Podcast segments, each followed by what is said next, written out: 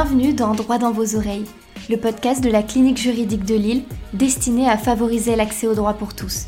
Nous recevons pour ce huitième podcast Mathieu Quinquis, avocat pénaliste et président de l'Observatoire international des prisons, section française.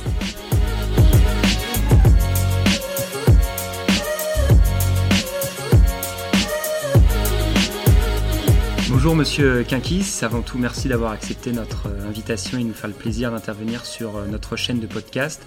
Pour commencer, on aime bien euh, toujours poser cette question à, nos invités. Comment vous résumeriez-vous à quelqu'un qui ne vous connaît pas? Alors donc je suis avocat au barreau de Paris depuis 2019.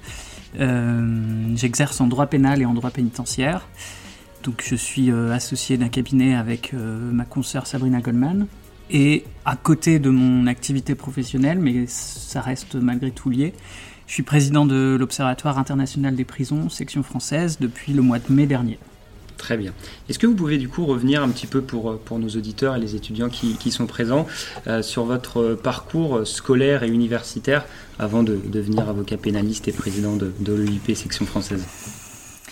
Alors, euh, moi, je suis breton à l'origine. Euh, voilà, ça suscite toujours beaucoup d'enthousiasme. Et donc, euh, j'ai fait ma licence à Brest. enfin, mes études, voilà, j'ai grandi à Brest. J'ai fait ma licence à Brest.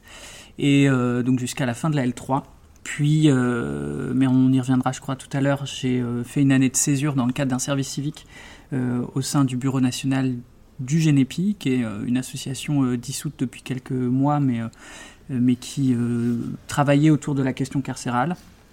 Ensuite, j'ai fait un master 1 en carrière euh, judiciaire et droit pénal à l'université de Bordeaux, avant de faire mon M2 qui était mix recherche pro. Moi, j'avais plutôt pris la branche recherche pour faire un mémoire. et donc, c'était un M2 de droit de l'homme à l'université de Nanterre. Et ensuite, à la fin de cette année-là, j'ai passé pour la deuxième fois le barreau, euh, puisque j'avais raté l'année précédente, et j'ai intégré l'EFB euh, en 2017. Voilà, et j'ai suivi mon cursus de 18 mois jusqu'à ma prestation de serment en janvier 2019. Très bien. Donc c'est quand vous allez devenir euh, bénévole en 2012 dans l'association Génépique, vous allez découvrir l'univers un petit peu carcéral puisque vous allez intervenir en, en prison dans, dans, le cadre de, leur action. Est-ce que vous pouvez un petit peu justement revenir sur, euh, sur ce moment où vous découvrez euh, euh, la réalité du milieu carcéral et puis plus globalement cet engagement associatif? La prison, c'est un environnement qui m'a toujours fasciné. D'abord d'un point de vue purement géographique, puisque la prison de Brest était située à côté du travail de mon père à cette époque-là. Et donc on passait très régulièrement devant et on voyait cette espèce de masse euh, avec une architecture en plus à Brest un peu bizarre. Le bâtiment est de biais, euh, enfin ça, ça ressemble pas à grand chose et pas vraiment une prison non plus euh, telle qu'on peut se la figurer. Et donc j'avais toujours eu un intérêt pour, pour ce bâtiment chaque fois qu'on passait devant. Et très régulièrement, quand on passait devant, bah, il se trouvait que la porte d'entrée était ouverte parce qu'un véhicule rentrait, sortait, enfin voilà. Et chaque fois que j'ai pu essayer de voir un petit bout de l'intérieur de la prison, j'avais vraiment l'impression que j'arrivais à voler une image que le reste du temps on cherchait à me confisquer. Et donc j'avais une curiosité sur ce qu'il y avait derrière, euh, ce qui se passait et pourquoi des murs si hauts, etc. Euh, ça c'était quand j'étais enfant évidemment. Mm. Après euh, j'ai un peu compris, mais quand j'étais enfant j'avais, je me souviens d'une réflexion que j'avais eue un jour en passant devant. Il y a écrit ministère de la Justice de travers à côté de la porte d'entrée et et je comprenais pas pourquoi c'était, ce n'était pas écrit ministère de la Défense puisque mes parents m'apprenaient que c'était euh, la prison, c'était pour nous protéger des gens qui étaient dangereux. Donc pour moi, c'était situé plutôt sur le champ de la défense et pas tellement sur le champ de la justice. Euh, là encore, j'étais enfant et après, euh, à rebours, je me dis que la réflexion, elle a peut-être fait naître des petites graines dans, ma tête pour arriver à, où je suis aujourd'hui. Donc quand j'ai pu... essayer de découvrir un peu plus le monde carcéral, d'abord dans le cadre des études de droit, en lisant, en échangeant avec des intervenants euh, à la fac de Brest, etc. Euh, puis en participant à des, événements, des tables rondes. Euh, ça a vraiment excité ma curiosité par rapport à la question carcérale. Évidemment, dans ce genre d'événement, a fortiori dans une petite ville comme Brest, la moyenne d'âge à une conférence un jeudi soir sur la prison, elle n'est pas très très élevée. Et donc j'ai assez vite dénoté et c'est le Génépi qui est venu vers moi en me disant bah, qu'est-ce que tu fais là? T'es perdu. Euh, et donc ils m'ont expliqué ce que faisait l'association et j'y suis rentré effectivement en 2012 euh, en tant que bénévole. Et là, assez rapidement, euh, je suis rentré en détention puisque l'association avait trois pans d'action l'intervention en détention. l'information et la sensibilisation du public, et puis la formation de ces bénévoles et, et la réflexion et, et, comment des publications au nom de l'association. Et donc, euh, je suis intervenu euh, pendant euh, un peu plus d'un semestre le lundi matin à 8h, 8h30 euh, pour faire des cours d'espagnol. Enfin bon, c'était vraiment un prétexte parce que ne me faites pas parler espagnol tout de suite, ce serait une catastrophe. Euh, mais donc voilà, je suis rentré et toutes les semaines, je commençais ma semaine avec cette entrée en détention dans une prison qui se réveillait complètement de, son espèce de léthargie du week-end, euh, avec des odeurs, des bruits très très particuliers et puis surtout des gens qui ne correspondent pas du tout à l'image qu'on peut s'en faire à l'extérieur. les gens qui étaient enfermés, euh, ils étaient euh, à la fois très proches de moi en termes d'âge, en termes euh, de centre d'intérêt, et en même temps très éloignés parce qu'on vient pas du tout du même monde en fait. Moi, la prison, justement, j'ai fait que la, que la croiser, la frôler quand j'étais enfant, mais elle n'a jamais fait partie d'une possibilité dans, dans, ma construction personnelle ou dans mon environnement familial. et donc il y a eu une vraie, une vraie confrontation et, finalement une vraie rencontre avec les personnes détenues. Et forcément, on ne peut pas rester indifférent face à, ce qu'on voit, ce qu'on entend. Euh, et là, il n'y a que deux réactions possibles. Soit on décide de rentrer pleinement dans la cause, euh, soit on décide de la mettre très loin parce que c'est douloureux, parce que c'est difficile, euh, ou parce qu'on ne veut pas voir. et enfin moi, voilà, je suis complètement rentré dedans et je me suis investi, surinvesti dans l'association avec un collectif qui était extraordinaire, à la fois à Brest et puis dans le reste de l'association. On était entre 800 et 1000 euh, chaque année, avec des rencontres euh, euh, régulières sur l'année, enfin bref, et, des réflexions extrêmement riches, extrêmement développées, et puis des portes qui s'ouvraient pour rencontrer des gens qui réfléchissaient à cette question-là depuis des années, ou qui avaient eux-mêmes fait de la détention pendant des années, mmh. des magistrats, des avocats, des sociologues, des psychologues, des psychiatres, Bref, un panel de personnes qui réellement euh, bah, ont changé complètement ma vie, puisque à ce moment-là, je ne me destinais absolument pas à, devenir avocat et à fortiori à devenir avocat en droit pénitentiaire. Ouais, c'est ça, c'est vraiment cette découverte et d'avoir observé ce, milieu, ce milieu carcéral qui vous pousse du coup plus tard à, vous dire que vous voulez exercer la fonction d'avocat pour euh, notamment donner une voix à ces personnes-là. Ouais, parce que euh, dans le cadre des activités du Génépi à Brest, euh, on avait fait intervenir euh, Étienne Noël, qui est un confrère de Rouen, qui est l'avocat précurseur en matière de droit pénitentiaire, qui a été l'un des premiers à, lancer massivement des recours, d'abord contre la, la maison d'arrêt de Rouen, qui s'appelait Bonne Nouvelle enfin qui s'appelle toujours d'ailleurs, Bonne Nouvelle. Beaucoup de prisons ont des, des noms comme ça, qui ont des, des des consonances qui n'ont absolument rien à voir avec, euh, avec ce qu'elles sont réellement. Euh, c'est petit aparté, mais par mm. exemple la prison de Bois d'Arcy, qui a absolument rien de très forestier, Fleury-Mérogis, voilà. Euh, vous avez la prison de Liancourt, qui est son adresse, c'est rue Robert Badinter, Bon. Euh, vous avez à Fresnes, la rue en face de la prison s'appelle l'avenue de la Liberté. Euh, bon, voilà, il y a toute une, série de, choses comme ça. À, à, Brest, la prison s'appelle la prison de l'Ermitage. Euh, mais pas l'ermite, l'ermite, c'est avec un H, mais bref. Fin de la parenthèse. Donc Étienne Noël, j'ai eu l'occasion de le rencontrer dans ce cadre-là.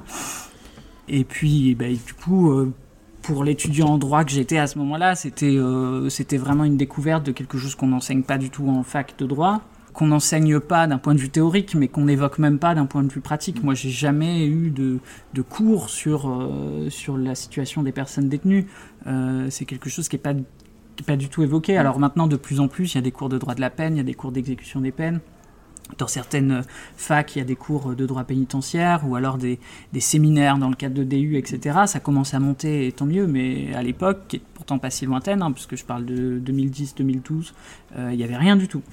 Euh, donc c'était vraiment une découverte. Et puis ensuite, euh, quand j'étais à Paris dans le cadre de mon service civique, j'ai rencontré Delphine Boisel qui est une femme extraordinaire, euh, une avocate euh, depuis euh, le début des années 2000, et, et qui, elle, était peut-être moins sur le contentieux pénitentiaire, mais qui, en faisant du droit pénal, a développé euh, réellement le droit de l'exécution des peines, le droit de l'application des peines, le droit de l'aménagement des peines, euh, et accompagne des personnes détenues euh, vers la sortie sur un temps qui est complètement différent de celui qu'on peut appréhender dans l'activité quotidienne ou fantasmée d'un pénaliste. C'est en fait, elle accompagne le client dans les coulisses.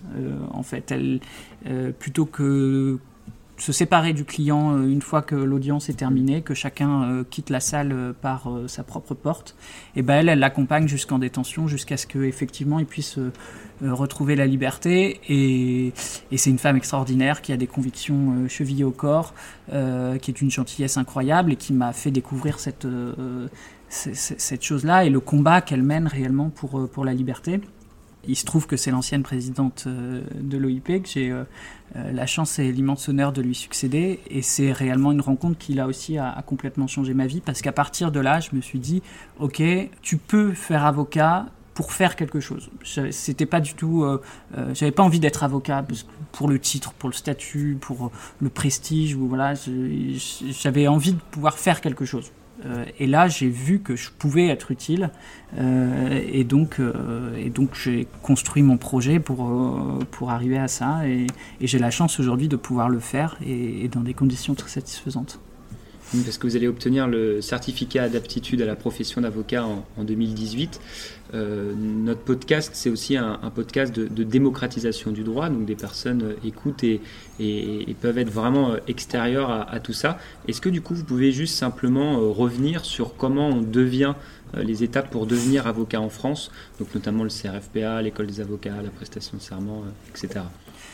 Alors, euh, pour passer euh, l'examen d'entrée à l'école des avocats, il faut euh, être titulaire d'un M1, donc 4 ans minimum d'études de droit. Bon, dans les faits, les gens poussent, voire multiplient ensuite le nombre de M2 ou de diplômes universitaires. Voilà. Donc, arrivent au, au barreau avec, avec des bagages extrêmement importants, mais la règle, c'est un M1. Euh, alors le concours du, enfin l'examen d'entrée au, barreau a, changé depuis que je l'ai passé, donc maintenant la formule est différente, mais euh, il y a un certain nombre de matières fondamentales à passer et puis un oral de, de un grand oral portant à la fois sur les libertés publiques et, et sur euh, la culture juridique. Bon, une fois que ça s'est fait, et il faut se dire que c'est une montagne quand on est en bas, et en réalité, quand on est arrivé au sommet, on se rend compte que c'est pas si important que ça, euh, et que finalement le plus dur reste à faire.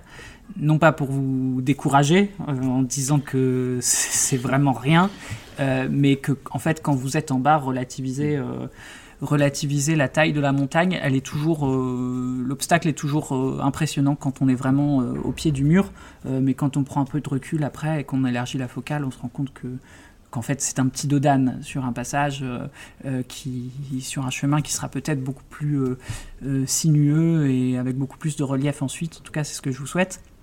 Euh, l'école des avocats, alors euh, là, euh, comment vous dire, c'est très très particulier parce que parce que c'est une formation qui ne correspond pas forcément aux attentes des étudiants, qui ne correspond pas forcément à nos aspirations immédiates. On a l'impression qu'une fois qu'on a quitté l'université, on va mettre les mains dans le cambouis et puis on commence par, en tout cas à Paris c'est comme ça, on commence par six mois de cours où où euh, une succession d'avocats plus ou moins âgés viennent nous expliquer euh, leur vie, leur œuvre, euh, et puis nous racontent des choses qui ne vont pas réellement nous aider dans notre quotidien sur des sujets qui ne sont pas toujours très passionnants. moi, j'ai eu beaucoup de cours sur les legal tech, des choses comme ça, où je ne comprenais absolument rien et je n'ai toujours pas compris ce que ça veut dire. Ça a l'air réellement intéressant pour mm. certains, voilà, mais c'est un champ qui, moi, m'intéressait pas et répondait pas du tout à mes attentes d'apprentis avocats qui, dans quelques mois, allaient prêter serment et donc allaient devoir euh, défendre des gens euh, devant des magistrats et par exemple, à aucun moment on nous a appris à ou présenter, notamment par l'intervention de magistrats, bah, quelles sont éventuellement les attentes des magistrats, et qu'après on les confronte avec les expériences des confrères en disant bah, ne cédez pas à des attentes de magistrats, ne soyez pas trop court dans vos, dans vos plaidoiries, ne soyez pas trop concis dans vos conclusions, développez tous les arguments que vous voulez, etc. Bref, en tout cas, la formation pour moi, elle était, euh, il y avait un décalage. Mais bon, là encore, ce n'est qu'un temps que que moi j'ai investi euh, autrement euh, parce que c'était du temps quand même relativement libre mm. et donc j'ai pu faire des choses et, me consacrer à des sujets qui me tenaient qui me tenaient à cœur et, et, continuer à m'engager dans des dans des organisations. Vient ensuite euh, le PPI, donc le projet professionnel individualisé ou individuel. Je projet pédagogique individuel. Projet pédagogique individuel, tant pour moi. Enfin, globalement, on le présente comme euh, le stage euh, hors cabinet. Et donc, c'est l'occasion d'aller découvrir des mondes nouveaux. Alors, l'idée, c'est quand même de construire son projet professionnel, donc de rester dans des thèmes ou dans des cadres qui ont un lien avec ce que vous voulez faire. Mais en même temps, j'ai euh, aussi envie de dire que c'est l'occasion d'aller euh, voir si l'herbe n'est pas plus verte ailleurs et, euh, et s'il n'y a pas de nouveaux champs à explorer, parce que malgré tout, les études de droit, par la spécialisation des cursus, elle a tendance à enfermer un peu, et que ça peut être l'occasion vraiment d'aller voir ailleurs. et là, les stages sont faits bah, selon, les, selon les parcours, euh, dans des entreprises, euh, en juridiction. Euh, moi, je l'ai fait à l'OIP, au service, enfin au, pôle contentieux de l'OIP, avec Nicolas Ferrand, parce que parce que voilà, moi c'était mon projet de pouvoir défendre les droits des personnes détenues et, et dans ce cadre-là, c'est vrai que c'est un passage, je vais pas dire que c'est un passage obligé, mais c'est un, c'est une chance incroyable de travailler avec, euh, avec cette personne-là qui, enfin, comment vous dire, euh, qui est à l'origine de, toutes les plus grandes avancées euh, en matière de droit pénitentiaire ces, ces dix dernières années et qui est la petite main mais le très grand cerveau de la condamnation de la France par la Cour européenne des droits de l'homme en janvier 2020 et donc qui a fait un travail formidable et qui continue de le faire à l'OIP et je le remercie. en tout cas, c'était une formation exceptionnelle pendant ces six mois-là. Euh, et puis ensuite, euh, le stage final. Euh, alors, selon les écoles, il y a des ordres. Hein, le stage final n'est pas forcément final, etc. Mais moi, j'ai eu une formation finalement très linéaire. Et le stage final, où là, eh ben, on se dit que ça va être compliqué de trouver quelqu'un qui va nous convenir, etc. moi, ce que, le conseil que je peux vous donner, c'est de, de réfléchir à ce que vous voulez, de ne pas vous dire que un avocat médiatique connu, célèbre, euh, euh, est un passage obligé. Euh, moi, j'ai eu la chance d'être formé auprès de Sabrina Goldman, dont j'ai été ensuite le collaborateur et dont je suis maintenant l'associé, et d'avoir eu une formation. Je voulais, moi, j'avais envie d'être formé au métier que j'allais exercer et donc de, l'apprendre auprès de quelqu'un qui, avait une vision de ce métier-là, qui l'avait, un peu poncé, quoi, qui, qu'il avait dans les tripes et qui vraiment en avait une passion. Euh, sans en faire non plus euh, l'exclusivité de sa vie, quoi, euh, mais qui était capable de m'apprendre les choses essentielles et me donner un cadre et une manière de travailler. Tout ça avec beaucoup d'humanité, ce qui pour moi était quand même une condition essentielle. J'ai passé des entretiens d'embauche, d'embauche, enfin, des entretiens de stage. Mm dans certains cabinets euh, parisiens, euh, et j'en ai un en tête qui a pignon sur rue à Paris et dans la délinquance euh, francilienne, mais que je ne saurais que vous déconseiller parce que ce que j'y ai vu et ce que j'ai vécu sur ce temps d'entretien était, profondément indigne et que je suis sorti de là complètement dégoûté à vouloir, à vouloir même arrêter potentiellement, euh, en me disant que si c'était ça, c'était pas pour moi. Euh, où il n'y avait pas de respect, il n'y avait pas de considération, euh, ni pour les collaborateurs, ni pour les stagiaires, et ni pour les clients. et ça n'allait pas du tout. Et j'ai eu la chance donc d'ensuite rencontrer Sabrina Goldman, qui, qui m'a offert tout ce que je recherchais, avec sa collaboratrice de l'époque, Elise Pionica, qui est devenue magistrate par la suite et qui a aussi contribué à ma formation et que je remercie beaucoup parce que, parce que ces deux femmes m'ont ouvert le chemin du métier d'avocat avec, avec beaucoup de passion et d'humanité et, je crois que c'est là l'essentiel. Et ensuite, bah, il faut effectivement, euh, pour finir ce cycle de formation de l'élève avocat, euh, essayer de trouver une, une collaboration. Euh, et là aussi, ça peut être une source d'angoisse importante, mais, mais je crois qu'il faut, encore une fois, savoir prendre le temps, ne pas hésiter à renoncer à certaines choses quand on vous les déconseille ou quand vous sentez qu'il y a des, des red flags, et malheureusement il y en a beaucoup dans la profession. Euh, n'hésitez pas à vous renseigner, à prendre conseil auprès euh, d'anciens stagiaires, d'anciens collaborateurs ou de, confrères du barreau, euh, parce que ces premiers mois sont quand même extrêmement importants. On sait qu'il y a beaucoup de confrères qui quittent la profession dans les premières années, et c'est pas toujours de leur plein gré. Euh, c'est souvent parce qu'ils ont été exposés à des conditions d'exercice professionnel qui ne devraient pas exister, euh, du harcèlement, euh, de l'exploitation, de l'humiliation. C'est un métier qui est difficile, mais qui ne doit pas vous rendre la vie impossible, parce que c'est un métier formidable, et on aura, je crois, l'occasion d'en reparler tout à l'heure.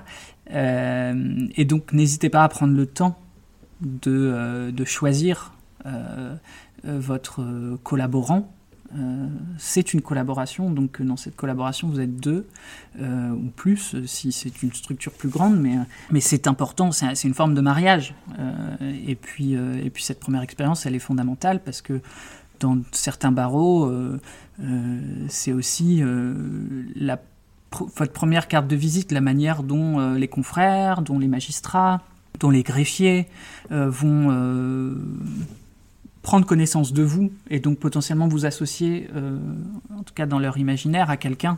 Euh, et ça, c'est quand même important. Bah, L'image que peuvent avoir euh, nos interlocuteurs quotidiens, sans dire que l'image fait tout, mais, mais la considération, le respect, c'est quand même important. et ça ouvre ensuite beaucoup d'autres portes, mmh. notamment pour l'exercice professionnel et, et, et la défense des droits de nos clients.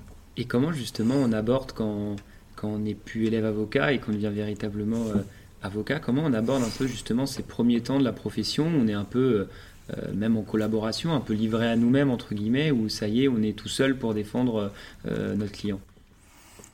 C'est à la fois grisant, parce que, parce que là, on est tout seul et qu'on devient un vrai avocat, on porte la robe et puis on va tout seul à l'audience avec le dossier sous le bras et puis le client derrière. Euh, mieux vaut ça que le client sous le bras et le dossier derrière, mais, euh, parfois euh, c'est pas évident et c'est comme ça que ça se passe. c'est donc grisant et puis en même temps il faut faire preuve de beaucoup d'humilité. et si vous ne l'avez pas spontanément, les faits se chargeront de vous le rappeler assez vite. Qu'en réalité, en tant qu'avocat, on décide pas de grand-chose. Euh, et que vous pouvez être excellent euh, euh, si le magistrat a décidé que vous ne l'étiez pas suffisamment, le dossier vous le gagnerez pas. ça demande du travail parce que parce que rien n'est rien n'est inné, que tous les dossiers doivent être lus avec attention pour être défendus avec conviction. Donc effectivement être humble et en même temps dans ces dans ce début d'exercice ne pas se laisser abuser par, par l'image qu'on peut vous renvoyer de votre jeunesse, de votre euh, euh, naïveté professionnelle ou de votre euh, absence de réelles compétences, parce que en fait vous, avez quand même suivi plusieurs années d'études, vous êtes potentiellement spécialisé sur certains domaines, vous avez en tout état de cause une expérience personnelle qui est importante dans le métier que vous allez exercer. Euh, et donc, euh, voilà, c'est un équilibre à trouver entre, euh, entre y aller avec fougue, y aller avec sérieux, y aller avec humanité, mais y aller avec conviction et, sérénité.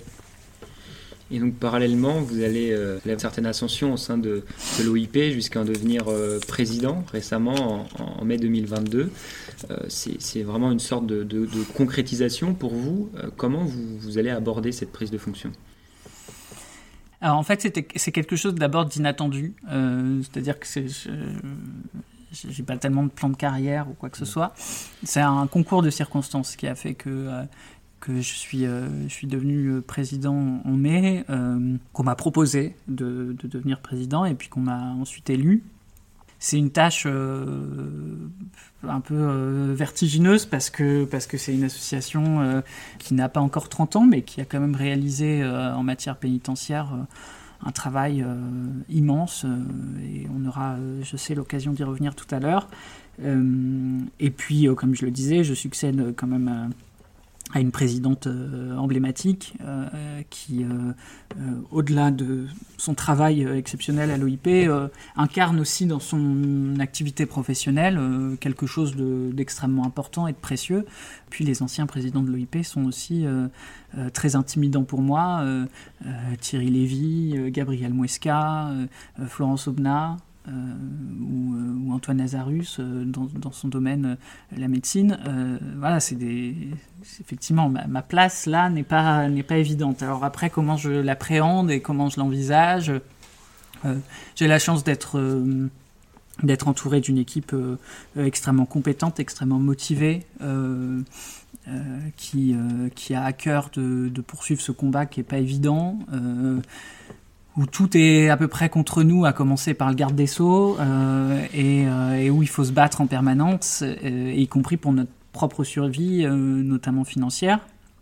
Mais cette équipe, elle, en réalité, c'est elle qui fait le travail. moi, j'ai finalement le beau rôle de devoir incarner ce travail-là et de devoir revêtir tout, ce qu'ils font au quotidien et de le porter. Et donc, c'est une tâche qui, qui n'est pas euh, très compliquée, qui par ailleurs pour moi est importante parce que, parce que je ne conçois pas mon, métier d'avocat et, globalement euh, mon activité euh, professionnelle comme, comme le centre de ma vie et que j'ai besoin de, d'espace de, liberté et d'espace de réflexion. L'avocat, c'est, un métier formidable, comme je le disais, mais voilà, ne peut pas, euh, on peut pas défendre tout ce, que, tout ce en quoi on croit. Euh, on est quand même là pour défendre les intérêts de notre client. Et les intérêts de nos clients ne sont pas toujours euh, ceux qu'on politiquement notamment on pense les plus pertinents.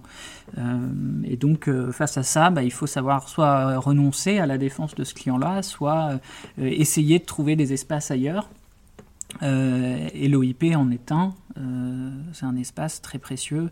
Euh, et c'est aussi quelque chose que, que je vous invite à faire, c'est d'essayer de vous créer des lieux où vous pouvez réfléchir, rencontrer d'autres personnes qui vont aussi vous faire avancer ensuite dans, dans votre parcours personnel et professionnel, puisque moi, c'est vrai que les deux se répondent. mais donc voilà, c'est comme ça que j'envisage. Je ne sais pas si je réponds réellement à votre question. Non, Si, si, c'est très bien. Et, justement, malgré que, cette profession soit, soit, forcément au centre de, euh, de, vos préoccupations, entre guillemets, en juin 2022, vous allez créer avec euh, Sabrina Goldman le cabinet euh, Goldman et Kinkis Avocat. C'est forcément une étape assez particulière pour un avocat de, fonder son, son, propre cabinet. Est-ce que vous pouvez un petit peu justement là aussi revenir sur, sur cette création?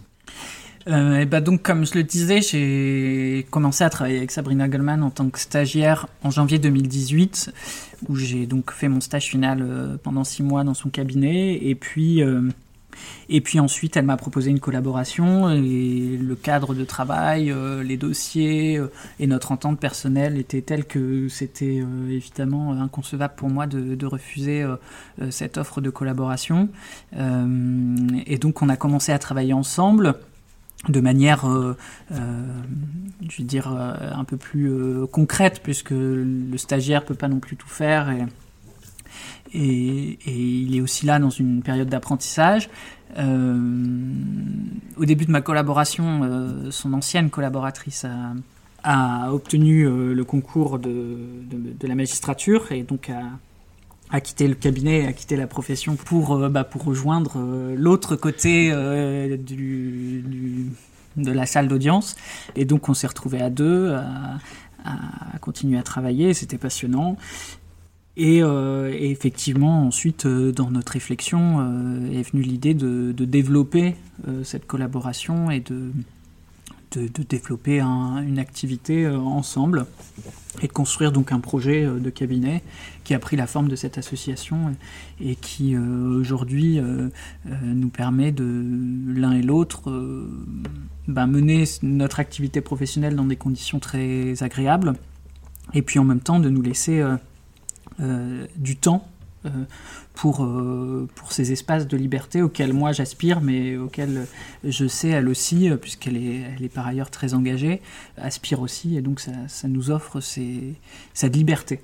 Et justement, aujourd'hui, vous avez presque entre guillemets tout réussi. Vous êtes président de l'OIP, vous, êtes, vous avez réussi à devenir avocat, vous avez créé votre propre cabinet. une dernière question par rapport à ça, pour, pour clore cette rubrique. Euh, si vous pouviez dire euh, quelques mots euh, aux petits garçons que vous étiez plus jeune, qui justement découvraient ces portes de la prison en essayant d'avoir une petite image, qu'est-ce que vous aimeriez lui dire? Euh, grande question. Déjà, je ne sais pas si j'ai tout réussi parce que je suis jeune et que et que ce, chemin-là, je me l'attribue pas qu'à moi. Il y a beaucoup de personnes qui m'ont aidé à arriver là et qui ont qui m'ont construit aussi. Et donc, ce que je pourrais dire à, à moi, enfant, je dirais ça valait le coup d'être curieux. Et puis l'enfant que j'étais me répondrait qu'il faut le rester.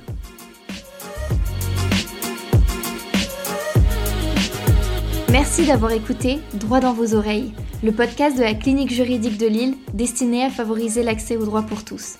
Besoin d'être informé gratuitement sur vos droits ou simplement orienté? Contactez-nous par mail à cliniquejuridiquelille.com ou rendez-vous sur notre site internet cliniquejuridiquelille.com.